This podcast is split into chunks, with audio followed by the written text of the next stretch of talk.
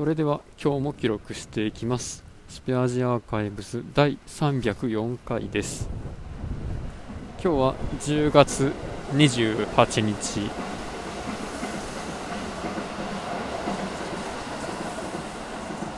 時刻は23時45分ぐらいですね。ちょっと乗り換え案内で見たよりも10分ぐらい早く着いてまあ良かったっす、もう乗り換え案内を見ると10ん？23時50何分とかに着くっていうような予定やったので、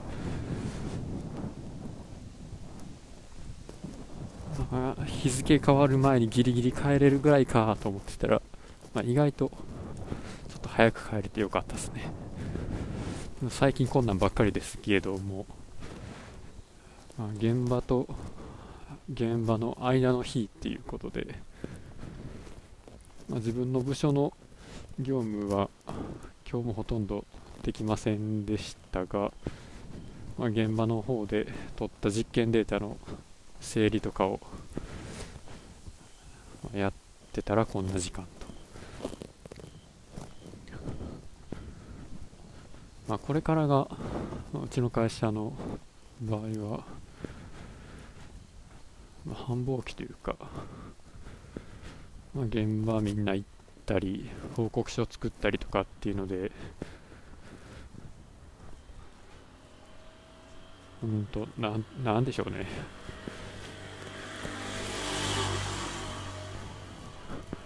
あの卒論とか修論とか提出する前の1週間みたいなそういう期間を、まあ、半年ぐらいやるっていう まあ、そんな仕事なんですけど、まあ、なぜか僕もそれに放り込まれようとしててとねこれからの時期はみんな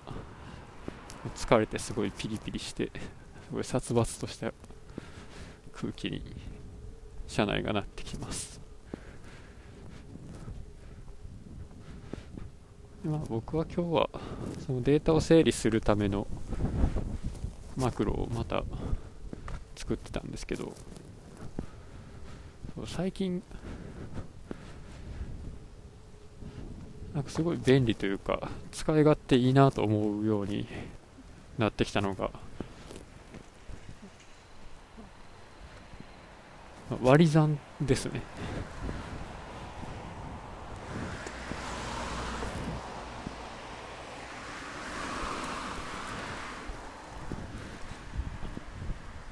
エクセルの関数でもあるんですけど例えば MOD って書いてモッドっていうやつとかこれは割り算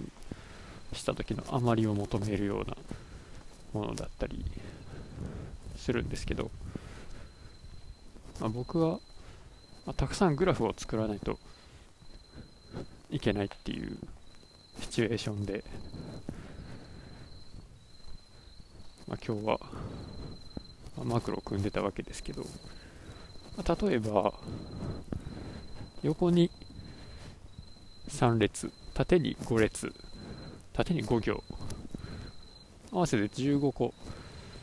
グラフを作りたいとします。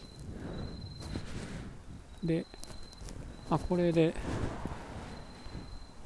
まあ、流れとしてはグラフを作る作業を15回繰り返してやらせるわけですがそうですね。グラフを置いていくのを、まあ、横に123左から順番に置いたらその4つ目は1行下に左からまた456で7個目はまたその下の行に789と。並べるみたいな時に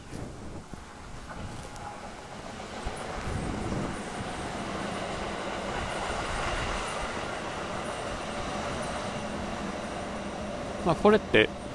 置き方に周期性があるじゃないですか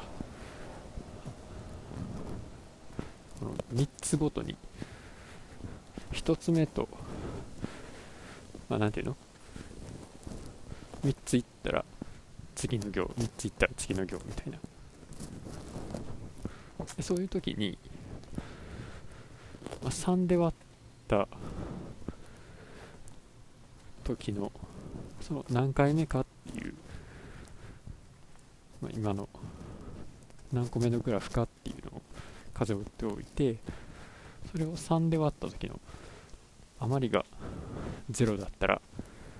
この1余りが1だったらこの1余りが2だったらこの1とかっていう風に1を決めたりまあそういう時にモッドっていうのを使ったりするんですよね。